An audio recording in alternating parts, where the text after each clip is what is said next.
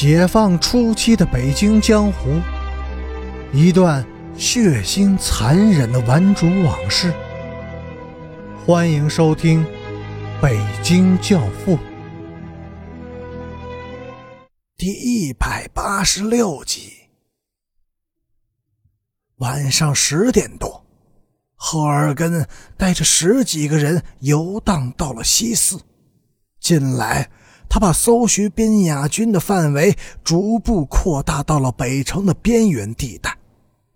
有时，他也敢趁着夜深人静的时候突袭到北城的腹地。只要能够找到边雅军，他算是豁出去了。突然，有人说饿了，他们一伙人走进了西四小吃店吃夜宵。刚刚找好桌子坐下，他忽然发现手下的弟兄们一个个神色异常，似乎一下子大气儿也不敢喘了，蔫头缩脑的东躲西藏，然后一个接着一个的往门外溜了。操！碰上警察了！他悄悄的侧头往后看。脸一下子就白了。边雅军和陈诚就坐在他身后的一张桌子边上，他们一人面前放着一升啤酒，正在低声说着什么。他们并没有看见他。赫尔根端坐不动，心跳得很急，浑身燥热，手心上渗出了许多的汗珠。他把手在衣服上擦了一把，然后伸进衣襟里握住了斧柄，悄悄地往外抽斧子，但是还没有抽出来，自己的左臂牢牢地把斧身夹住了。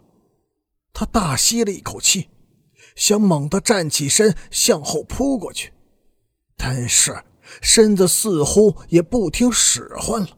颤抖个不停，他没有再回头，手握着斧柄一动不动地坐着。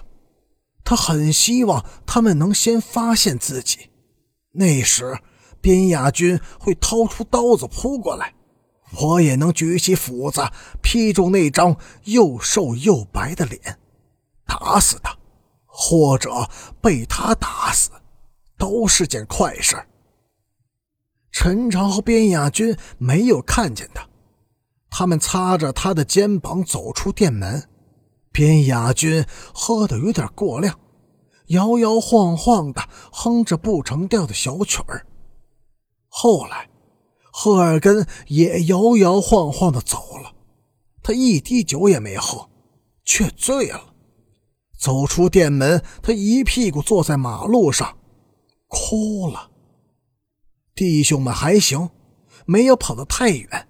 他们垂头丧气的围拢过来，歉疚的望着他。第二天傍晚，赫尔根同时收到了两份关于边雅军行踪的密报：一是探知到了边雅军现在的秘密密居地址，他现在住在平安里附近的一个独门小院里。小院临街，院墙较高，不易逾越。院子的主人是北城的一个老炮，三个月之前在西单商场偷钱包，炸了，被抓进了局子。另一份密报是北城一个玩主在无意中透露出来的。他说，边野近日常在北图门前转悠，似乎在找什么人。据说是两个很漂亮的小姑娘。接到密报以后，赫尔根的神态举止显得极为反常。他平日性格内向，寡言少语，但是在那一晚上，他却说了很多话，而且态度和善、宽容大方，还常常无端的发笑，笑得大家战战兢兢。惶惶恐恐。深夜以后，他拉着哥哥贺老大到街上去散步。这时，他又是一句话不说了，低着头慢慢的走，似乎心事很重的样子。后来他突然的站住脚，凝神望着贺老大的脸，望着那道被他砍伤的伤疤，低声说：“老大，你还记得英子吗？”贺老大愕然的张着嘴，不由自主的往后退了几步，没敢说话。贺尔根吁了一口气，淡淡的说：“昨天我把他舅舅的家砸了，我用铁通条捅他舅妈的嘴，痛得稀烂。那婆娘的嘴毒，过去……”总是骂英子姐，骂得她都不敢回家。贺老大茫然的点点头，装模作样的跟着叹气，表示着自己的痛悔和悲伤。贺尔根接着又说：“英子姐才活了十七岁，就死了。他死了以后，托梦给我。”说他有四个仇人，让我给他报仇。现在大金刚死了，红卫兵也被我捅死一个，还有他的舅妈也遭了报应。最后的一个仇人，哼，我还没有找他算账。老大，你知道他是谁吗？我不知道。